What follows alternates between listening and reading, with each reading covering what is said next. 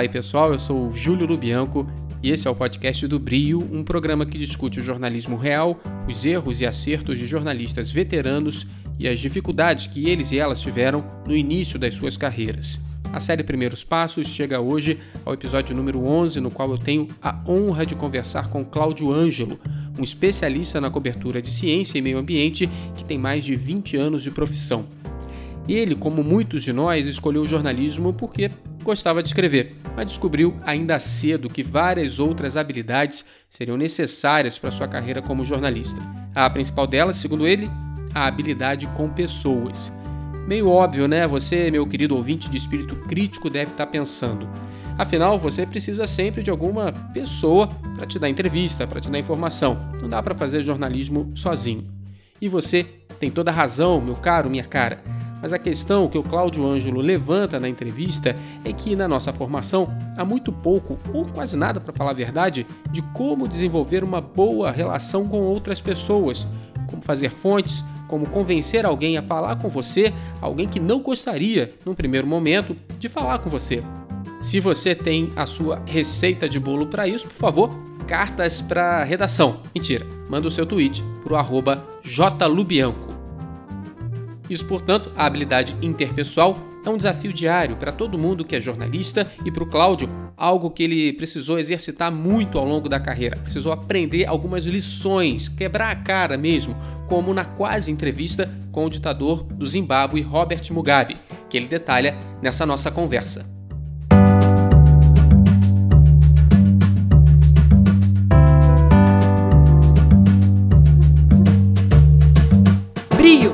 Jornalismo para seus novos tempos.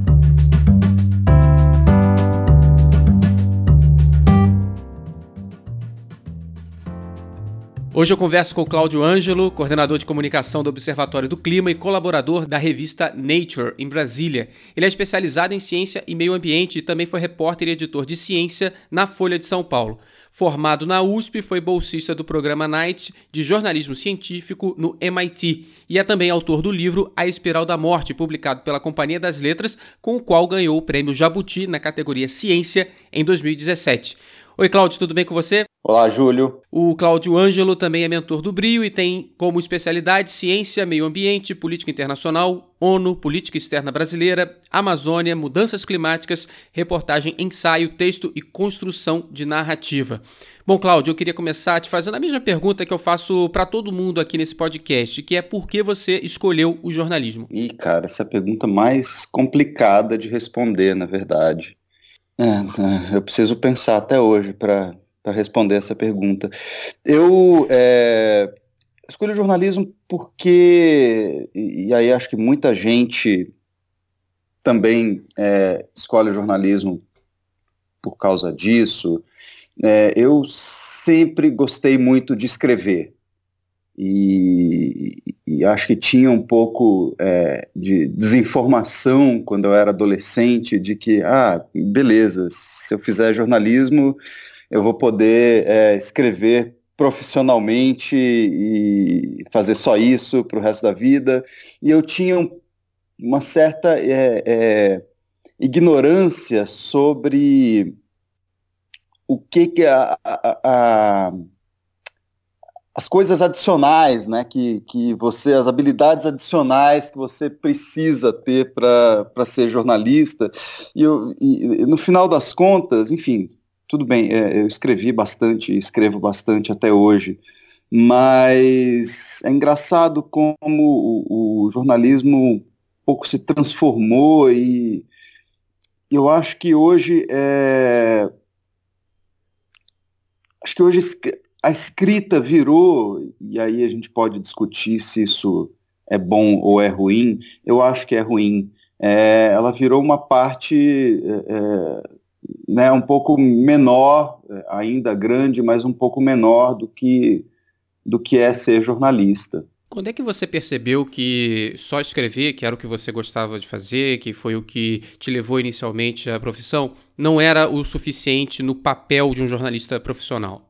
Ah, muito cedo, muito cedo. É, acho que foi ainda durante a faculdade, é, antes, antes de eu me formar, com certeza. É, acho que tem, tem coisas. É, é jornalismo é uma, é uma área que te requer uma certa é, habilidade interpessoal muito grande, né? Você tem que ser muito, muito bom com pessoas e, e, e em ler pessoas, é, especialmente. Isso é uma coisa que eu não tinha noção quando eu, quando eu, quando eu entrei na faculdade e ficou muito claro para mim é, já antes de me formar. Mas você tinha essa habilidade? Você sente que você isso vem natural, naturalmente para você, ou, ou, você precisou desenvolver essa habilidade de ler pessoas? Não, eu precisei desenvolver isso. É, isso não é, né? As pessoas acho que têm, é, é né? O, cada cérebro é um cérebro, né? E as pessoas têm inclinações e aptidões muito diferentes. Então, sei lá, cara, tem coisas. É, é, eu costumo fazer essa, essa comparação. É, eu sou músico amador e eu sou um péssimo músico amador. É, então é uma coisa que eu gosto de fazer, mas ela não vem naturalmente para mim. Então eu preciso. É, e, aí, e aí eu acho que vem a coisa do, do jornalismo, né, a comparação com o jornalismo, eu, para ser músico, eu preciso, não é que é, eu não tenha nenhuma capacidade de tocar contrabaixo ou piano, que são os instrumentos que eu toco, mas eu preciso treinar um pouco mais que, que as pessoas que têm aptidão natural para música. Eu preciso dedicar um pouco mais de tempo para isso. É, eu acho que são coisas que você consegue aprender e desenvolver é, ao longo da sua, da sua carreira é, se você tiver afim realmente de fazer isso. A, a, habilidade de ler pessoas, você lembra em algum momento que ela foi importante para você na sua profissão? Cara, é mais ou menos todo dia, né? é, eu acho que quando você puxa, é, é, é, até difícil puxar um exemplo, porque é um negócio que acontece com, com frequência total, quando você precisa, por exemplo, é, arrancar uma informação de gente que não quer te dar informação, né, que é uma coisa com a qual o jornalista lida cotidianamente. Você precisa criar empatia com, com, com o seu interlocutor. Claro, não é regra, não é sempre, mas é, frequentemente você precisa criar algum tipo de identificação é, é, para poder, enfim, extrair o, informação mais completa e mais honesta dessa, dessa pessoa. Agora, Cláudio, esse, isso que você está falando da habilidade de ler pessoas é bem interessante que você tenha destacado isso aqui na nossa conversa. É, é uma coisa que qualquer jornalista que é profissional, que tem alguns anos de profissão, já percebe naturalmente, mesmo que a pessoa nunca tenha é, é, codificado isso, né? Falado, não, preciso desenvolver essa habilidade, ou preciso ter essa habilidade. Mas é algo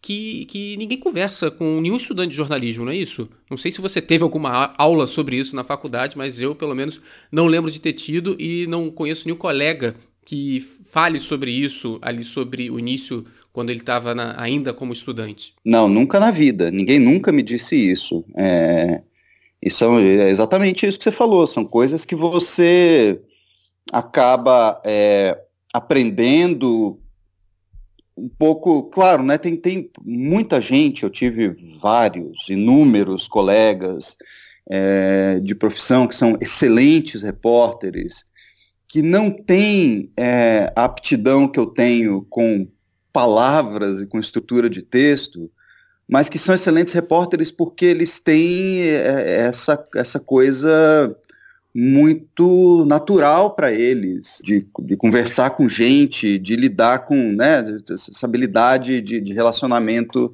interpessoal. E essas pessoas desenvolveram ao longo da carreira, fizeram um pouco, fizeram o oposto do que eu fiz, né? desenvolveram ao longo da carreira a habilidade de encadear parágrafos.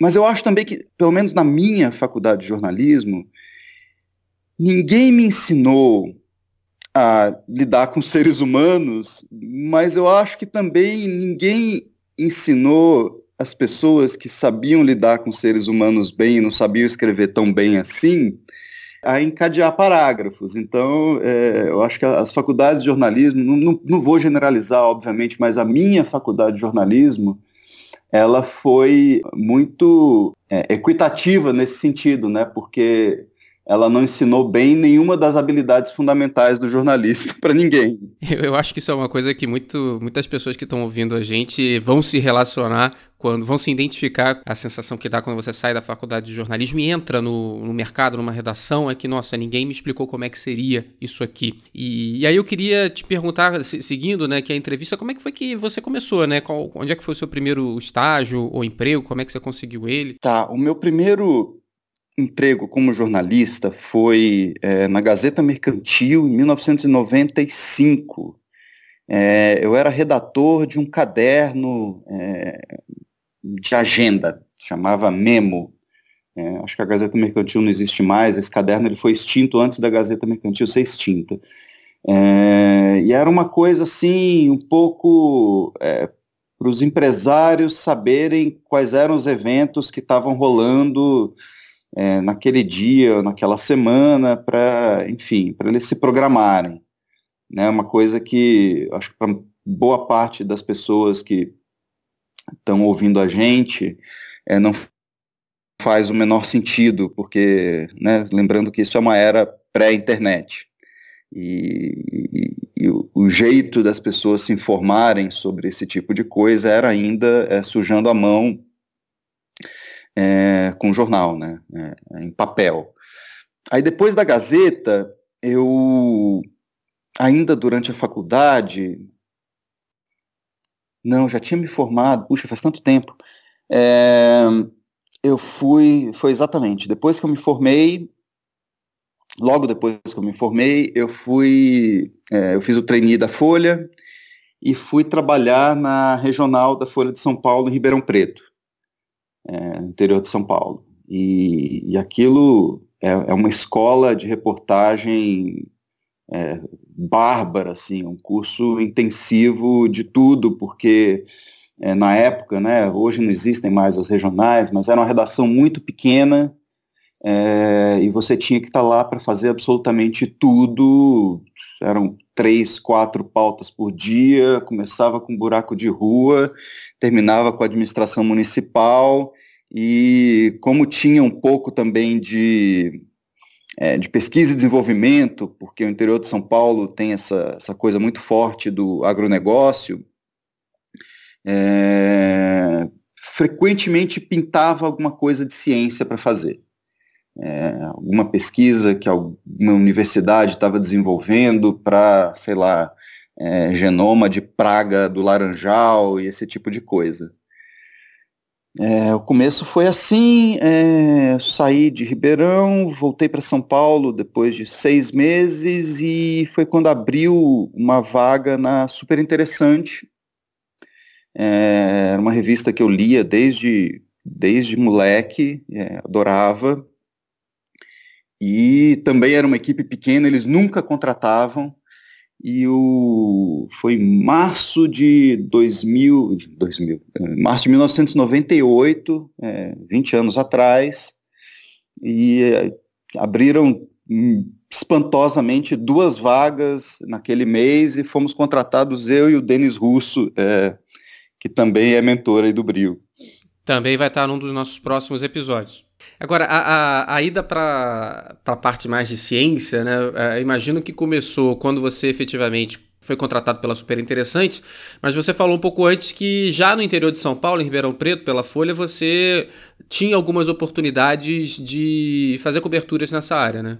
Isso. É, não, era, não era uma coisa assim, é, ah, toda semana tem uma, tem uma história de ciência aqui para fazer mas é, tinha com uma certa frequência.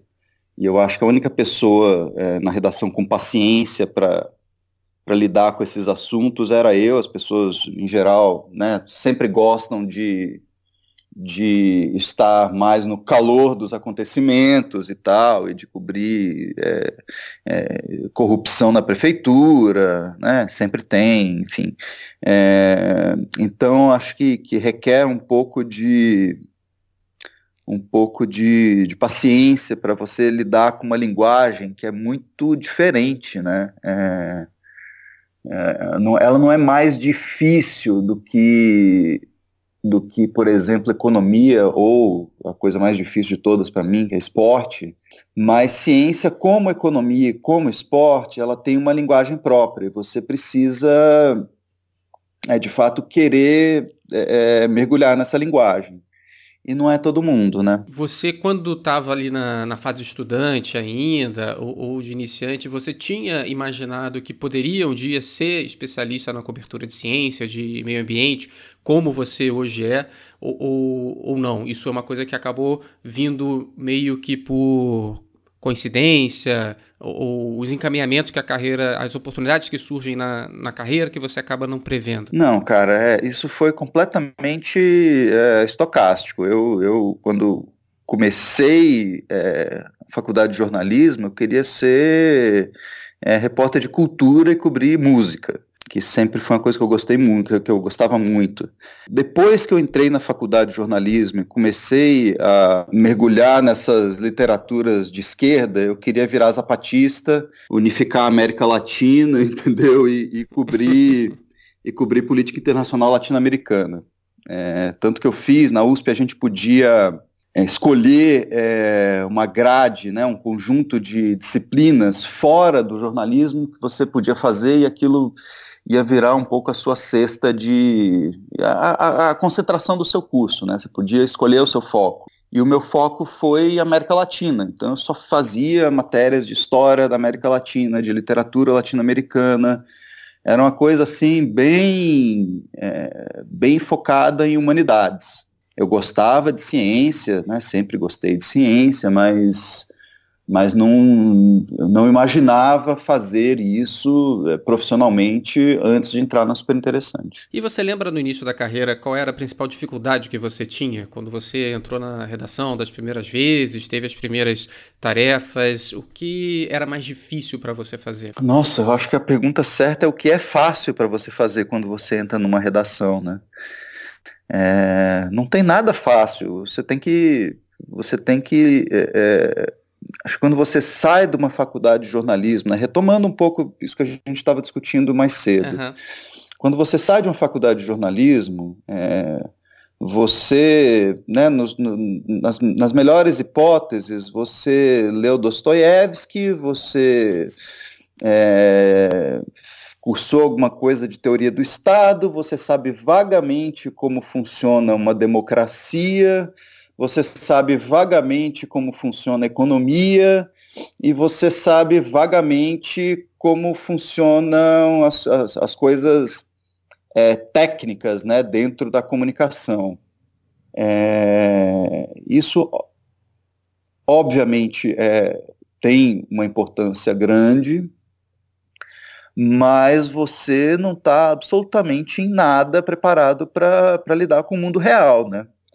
É, então, acho que, que para mim o grande choque foi o, o, mundo real. Você é colocado lá num lugar, fala, putz, ó, é, se vira aí, é, seis da tarde o negócio fecha, você vai sair agora de manhã é, para coletar informação, apurar uma pauta, ou duas, ou três, é, e, e, o negócio tem que estar tá pronto às seis da tarde e amanhã de manhã, a hora que você voltar para a redação, é bom você ter uma excelente ideia de pauta é, já para o dia seguinte, porque senão você vai ser engolido aqui. Se você não apresentar uma excelente ideia de pauta, é, tem dez outras pessoas que vão apresentar excelentes ideias de pauta é, no seu lugar e você não vai durar muito tempo aqui.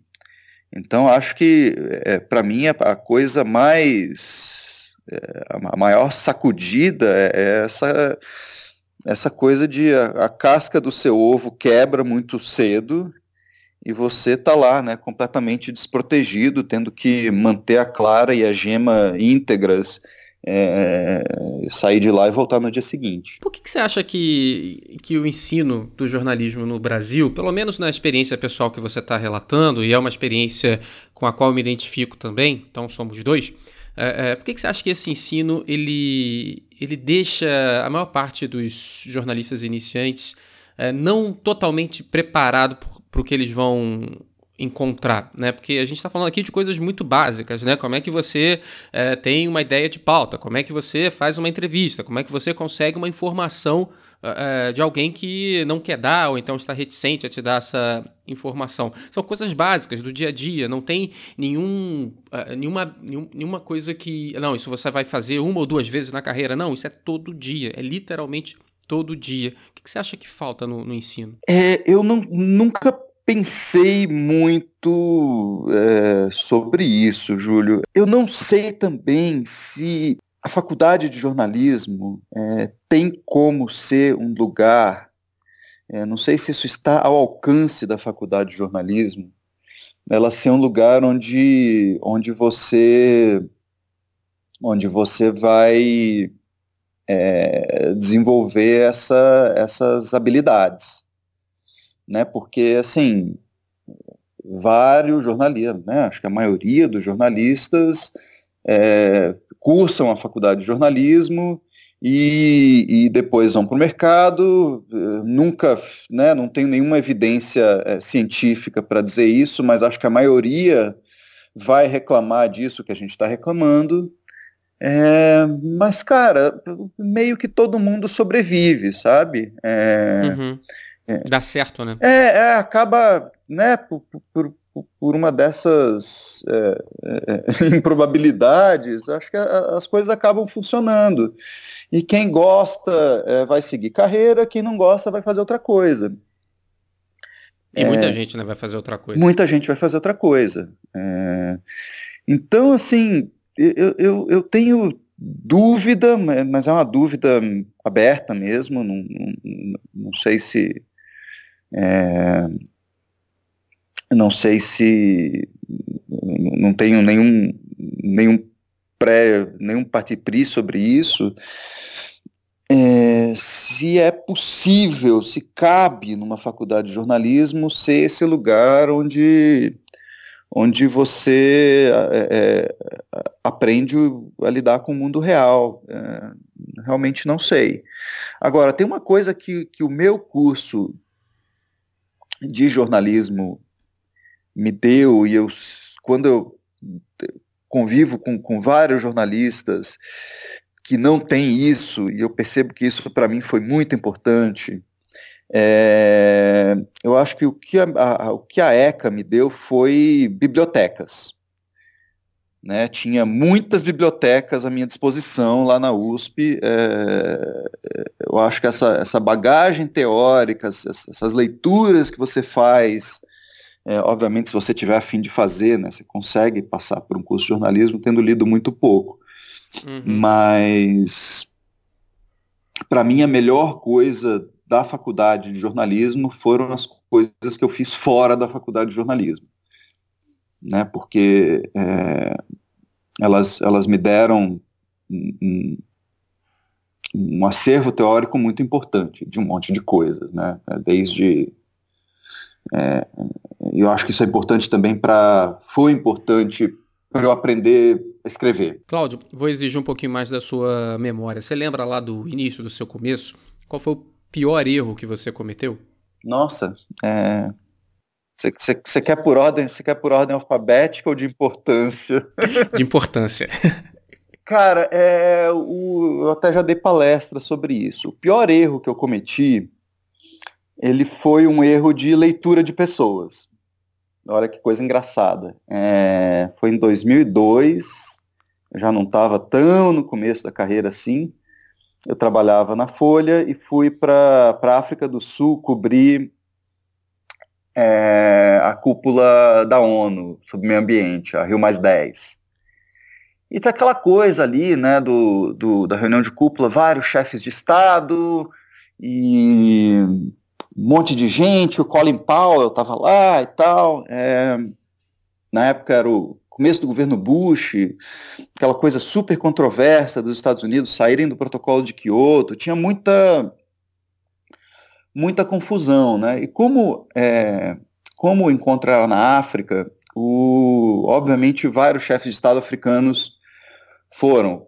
Gaddafi foi, enfim, né, o, o Joma, aquele cara super polêmico, presidente da Namíbia, que resolveu é, decretar uh, uh, que todos os homossexuais eram criminosos, isso estava proibido no país dele, enfim. E um desses chefes de Estado africanos foi o Bob Mugabe, é, o ditador do Zimbábue, que tinha estava ali muito presente no noticiário, porque é, tinha feito um programa de reforma agrária no Zimbábue, tinha expropriado todos os fazendeiros brancos, era aquela coisa ali, né, que, que de tempos em tempos algum tiranete desse resolve fazer é, para né, se manter no poder. E, e essa coisa, né, tinha lá a reforma agrária do Mugabe, Mugabe no noticiário, etc. E eu lembro de eu estar tá, é, saindo de uma das de uma das plenárias e eu estava insistindo muito com um dos assessores do Mugabe para fazer uma entrevista com ele. Era um general, enfim, algum militar desses, bem de, de caricatura, sabe? Cheio de, de medalha no uniforme, cap, etc. Aí eu estava saindo da plenária com esse, com esse general e aparece o Mugabe com, com o seu séquito de seguranças, uns seguranças muito grandes e muito assustadores. E eu vinha conversando com o general e o Mugabe andando muito rápido é, no caminho do corredor para o elevador. E esse general se junta ao séquito e eu fui andando junto com o general e de repente abre o elevador, a turma entra e eu hesitei por uma fração de segundo, putz, entro no elevador e arrisco a tomar um safanão do segurança, é, ou não entro no elevador. E, e enquanto eu pensava, o general e os seguranças e o Bob Mugabe entraram, a porta do elevador fechou e eu fiquei sem a minha entrevista. Então ali era um momento em que, cara, na dúvida, entra no elevador, entendeu? Se o segurança te der uma porrada depois, você denuncia ele para a ONU, né? Você aproveita que você está na ONU e já denuncia ali mesmo. É, então, sei lá, é, é, é, essa coisa, né, também para a qual a faculdade de jornalismo não te prepara, é, de correr alguns riscos. Eu acho que esse esse foi, né, talvez não tenha sido o meu principal erro é, da carreira, mas esse, esse é um que me, foi um que me marcou é, bastante. Quer dizer, é uma lição que você aprende, só que você não tem como corrigir, né? Porque a sua entrevista com o Mugabe acabou, não, não tem mais. A chance nunca mais vai se repetir. Nunca mais, e não adianta você, entendeu, ficar com o celular do general e ligar para ele depois depois e falar: puxa, general, por favor, será que não dá para arrumar uma agenda para mim com o presidente? Não, não dá, cara. Você, você, é, você entra, faz duas perguntas e reza para não apanhar. Enfim, né? E ali tudo vai ser notícia. Se o cara te Se apanhar vai ser notícia. Se apanhar vai ser notícia, se não apanhar vai ser notícia. Se o cara abrir um sorriso e te contar toda a vida dele, vai ser notícia. Se ele for ríspido com você e te, te responder dois monossílabos, vai ser notícia. Então você vai ter uma matéria de qualquer jeito. Eu lembro dessa coisa de seguranças, né, né é, é, dez anos depois, na Rio Mais 20, no Rio de Janeiro, é, não aconteceu comigo, aconteceu com o Fernando Rodrigues, que era um colega meu na Folha na época. É, a Hillary Clinton era secretária de Estado dos Estados Unidos e foi lá fazer um, pronunciamento qualquer é, em algum lugar. E o Fernando foi cobrir esse pronunciamento da Hillary Clinton. E no final, é, ela obviamente não respondeu nenhuma pergunta de imprensa, ela falou o que ela tinha para falar e saiu andando ela com seu séquito. E o Fernando, é, que é muito diferente de mim, que é excelente para ele, saiu atrás do séquito e começou a gritar: senhora secretária, senhora secretária, duas perguntas, senhora secretária. E ele foi acompanhando a Hillary. E depois os seguranças é, da, da delegação americana né, fizeram o que talvez os seguranças do Mugabe teriam feito comigo. É, deram uma empurrada no Fernando e não deixaram ele chegar perto. E ele voltou para o centro de imprensa e quando ele volta para o centro de imprensa, os seguranças da Hillary Clinton voltam atrás dele. e ele senta na cadeira, o segurança puxa o crachá dele para ver quem ele é e tal, não sei o que. Ele teve uma mega briga com segurança e aí ele fez o que eu deveria ter feito se eu tivesse é, tomado um safanão do segurança do Mugabe, que ele denunciou seguranças da Hillary é, para a organização do evento e fez uma matéria sobre isso, obviamente. E Cláudio, a gente falou do, do erro, né, do, do momento difícil aí da, da sua carreira que, que te deu uma lição. Eu queria te perguntar agora sobre a reportagem ou a cobertura que você mais se orgulha de ter feito. Olha, teve uma cobertura que eu, é, na época em que eu estava fazendo, eu detestei cada segundo dela. É, acho que foi a cobertura mais difícil que eu já fiz, que foi a cúpula do clima de Copenhague em 2009, porque ali tudo aconteceu. Copenhague foi é, o, o, momento da história humana em que o, essa coisa da, da mudança climática mais esteve em evidência, né, é, do ponto de vista de notícia. Então tinha, sei lá, dois mil jornalistas, é, é, e todo mundo, né? Todos os meus ídolos estavam lá. Assim, você chegava de manhã no centro de imprensa e estava o Tom Friedman é, do, do, New York Times trabalhando do seu lado, o Andy Revkin. Então, toda a imprensa mundial estava lá, a concorrência era pesadíssima. É, a concorrência no Brasil, jornalistas brasileiros foram em peso para lá, então tinha o Lula no, no, seu auge, né? é, o auge da política externa do, do governo Lula. Então estava tudo acontecendo ali. E era um negócio assim muito intenso. É, se você piscasse o olho, você perdia uma notícia. E, é, e, e a gente começava muito cedo, terminava muito tarde. E, e eu, a, a, minha companheira de cobertura, é, na época, na Folha, era uma é, a pessoa que eu amo de paixão, é a Luciana Coelho, que é atual editora internacional da Folha, super minha amiga, mas a Luciana é um azougue, né? Então, assim, era é, essa coisa da gente ficar lá até duas, três da manhã, e era, era meio que todo dia. Então foi um período muito difícil, mas eu acho que a gente conseguiu fazer. É, a gente deu um monte de furo, a gente é, é, escreveu coisas que, que, que eu acho que foram um pouco além do, do, daquela coisa chata do, do dia a dia da negociação diplomática. Acho que a gente conseguiu fazer umas entrevistas interessantes, umas matérias interessantes.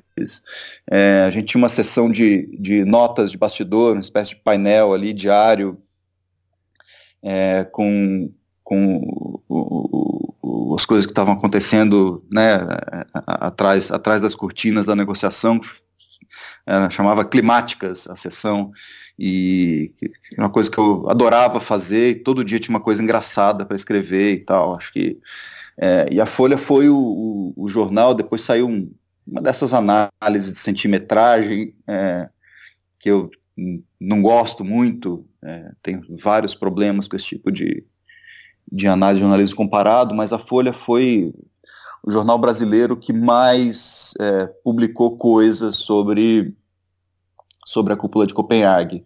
Mas eu saí de lá absolutamente morto, absolutamente frustrado, é, com o resultado, frustrado com o meu desempenho, e foi uma coisa que eu só aprendi a apreciar é, muito tempo depois. A gente fez um, um belo trabalho ali.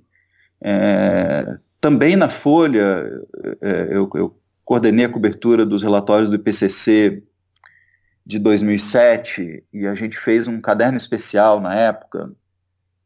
Isso foi uma coisa também super legal, porque é, nós tínhamos uma, uma pessoa em Paris, né, onde estava sendo lançado o relatório, e nós tínhamos também, e aí, né, da, da, essa coisa de, de é, conviver com pessoas e fazer amizade com a secretária e cultivar suas fontes com muito, com muito carinho, desenvolver uma relação de confiança com elas, isso me ajudou bastante nessa época, porque os relatórios do IPCC são uma coisa meio é o famoso segredo de polichinelo, né? Eles são, em tese, ultra secretos, mas eles sempre vazam. E eu consegui o vazamento de, do relatório do IPCC ali, o, o, não era a última versão, mas era a versão quase final, e consegui preparar todo o material para lançar o caderno especial no dia em que o anúncio é, foi feito em Paris. E ninguém mais na imprensa brasileira tinha isso. Então realmente foi, foi um golaço que a gente fez ali naquela época. Cláudio, no seu perfil do site de Mentores do Brio, você fala que o jornalista dos novos tempos precisa dominar as tecnologias que mudaram definitivamente a profissão, sem esquecer três coisas fundamentais: encontrar informações, conectá-las e contar uma história.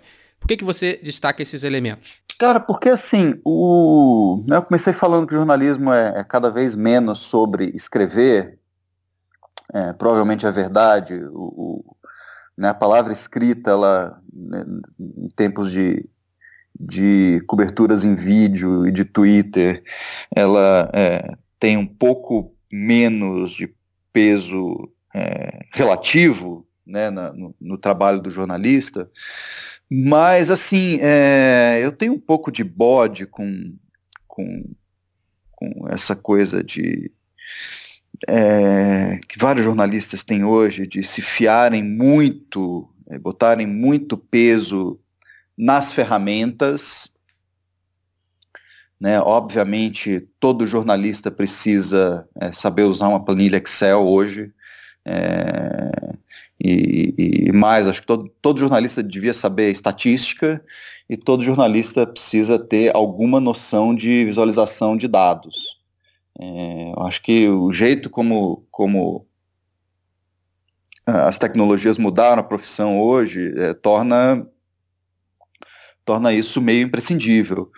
Mas, cara, no fim do dia, é, você pode dominar as ferramentas como for, mas você não pode esquecer nunca de que a sua tarefa ali é contar uma história, e vai ser sempre contar uma história. E, cara, isso algoritmo nenhum, por enquanto, é capaz de fazer no nosso lugar. É, né, para o bem e para o mal, nós ainda somos, é, pode ser que isso mude, mas nós ainda somos insubstituíveis nessa coisa de, de, de contar uma história. É, e, e, e, as máquinas, elas ainda não conseguem, de novo, pode ser que em dois anos isso mude completamente, mas elas ainda não conseguem é, ler pessoas e, e, contar uma história a partir dessa leitura de pessoas, a partir dessa leitura de contexto, a partir dessa, dessa conexão com, né, com, com, com as coisas que estão ali na, na bagagem dela. É, então, acho que é isso. A, a, a forma muda, as plataformas mudam, mas a essência a essência é essa. E, e eu acho que, que, vai continuar sendo. E, e Cláudio, para terminar nossa conversa, como é que é a sua mentoria no Brio? Eu tenho uma aluna é, e ela me procurou com uma demanda específica, que é texto. É, então a gente se reúne sei lá, de 15 em 15 dias e conversa sobre texto. É, eu dou um monte de coisa para ela ler, fora, né, coisas que são, coisas que qualquer jornalista deveria ler, é, textos bem construídos, livros, né, literatura, ficção, isso é fundamental. É, e a gente, ela tem um projeto final é, quer fazer um, um, um, grande perfil de um cientista, está trabalhando nisso, e a gente, nas matérias que ela escreve ali no dia a dia, a gente conversa sobre elas. É um pouco, é um pouco isso. Tá certo, Cláudio. Te agradeço muito pela entrevista, foi um, um prazer. Obrigado, o prazer foi meu e abraço para vocês. Esse foi o Cláudio Ângelo, coordenador de comunicação do Observatório do Clima, colaborador da revista Nature em Brasília e também mentor do Brio. Daqui a pouco, cenas do próximo episódio, mas antes, eu queria sua participação. Você já deve ter respondido a alguém que te perguntou o que, que te levou ao jornalismo, que foi porque você gostava muito de escrever. Se não, já ouviu algum colega com certeza dizer isso, ou mesmo um jornalista que você admira. O Cláudio é um desses que começou a estudar jornalismo porque gostava de escrever, mas logo cedo descobriu que ia precisar sair da zona de conforto que ele achava que tinha e desenvolver outras habilidades, como a de se relacionar com as pessoas. E aí eu te pergunto, que habilidades práticas você acha mais importante no seu dia a dia como jornalista? Não é o que você considera ideal, mas o que você precisa, o que você usa. Fala comigo no arroba jlubianco no Twitter. Eu, particularmente, acho essencial a capacidade de trabalhar sob pressão. A pressão do breaking news, da notícia urgente, que eu experimentei tantas e tantas vezes no meu tempo de rádio CBN. Sem autocontrole, as coisas nessa hora simplesmente não saem. E agora eu te pergunto então, o que, que você acha essencial, que habilidade você considera fundamental na sua carreira como jornalista? Fala comigo no arroba jlubianco. E antes das cenas do próximo episódio, eu queria te pedir um favor, uma ajuda para uma colega jornalista do Brio, a Denise Becker, que está fazendo uma pesquisa sobre o público que consome fact-checking no Brasil. O maior desafio dela é furar a bolha das redes sociais e atingir gente de outras áreas que não a comunicação. Ouve aí o recado da Denise. A gente sabe que no meio jornalístico, todo mundo sabe, a maior, grande maioria sabe o que é checagem de fatos. E agora, o que o leitor sabe disso? Porque, na verdade, a checagem de fato surge como mais um nicho no mercado, como mais um produto oferecido, mais uma forma de, de, modelo de negócio, mais uma forma do jornalismo se sustentar, de encontrar novas formas de produção. Mas, na verdade, lá na outra ponta está o leitor que precisa da informação e que nesse mundo gigantesco, nessa avalanche informacional de hoje, ele se vê perdido nisso tudo. E muitas vezes ele nem sabe que está consumindo conteúdo oriundo de checagem. Então, entender o que o leitor está sabendo a respeito disso é fundamental para esse trabalho. E uma das hipóteses, inclusive, é de que as pessoas não saibam realmente o que é, até pelo próprio termo, pelo próprio nome do que se trata. Recado dado, Denise. Agora, amigo, é com você. Dá uma conferida no link desse episódio e você vai encontrar o formulário da pesquisa da Denise. Responde, claro, mas também repassa para os colegas, amigos, principalmente os não jornalistas. E agora, cenas do próximo episódio, uma entrevista com Alexandre Desante, fundador da Fronteira, um estúdio de produção jornalística. Tinha uns colegas meus que ficaram na, na redação e perguntavam assim, ai, como é que minha mulher também fez a mesma escolha, né? E, e eles perguntam assim, como é que vocês têm coragem de, de né, se largar no abismo, assim, né? E a gente, uh, nosso íntimo, a gente comentava em casa, assim, como é que eles têm coragem de ficar, né? Porque uh, o, o futuro dentro dos jornais era certamente nebuloso, né? Uh, fora dele não era necessariamente nebuloso, sabe? É, podia ter coisas legais. Hoje eu acho que eu fui excessivamente otimista, né? Uh, mas eu acho que foi super importante. Não, não, eu, eu, eu, eu faria essa escolha de novo, sem dúvida nenhuma, né? Mas eu, eu achei, eu não sabia, eu não imaginava que ia demorar tanto tempo para para, sabe, sei lá, o jornalismo digital, por exemplo, encontrar um caminho para ele, né? O Alexandre de Sante tem 10 anos de experiência nos prazeres e dissabores do empreendedorismo em jornalismo. É uma entrevista que deu bastante gosto de fazer e eu tenho certeza que você vai aprender bastante coisa ouvindo. Se você tem alguma crítica, sugestão ou elogio sobre o podcast, a gente gostaria muito de ouvir manda uma mensagem para fala@briohunter.org ou então através das nossas redes sociais, no grupo do Brio no Facebook ou então no nosso perfil do Twitter.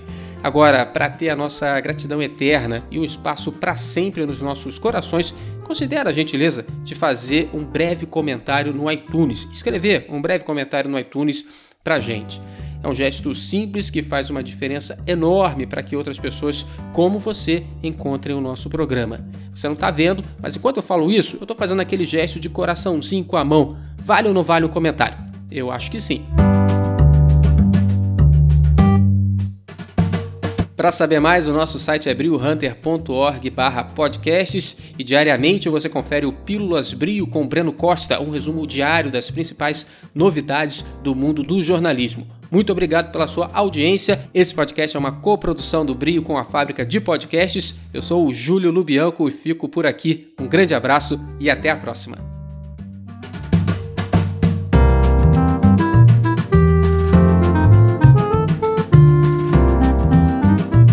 Brio jornalismo para seus novos tempos.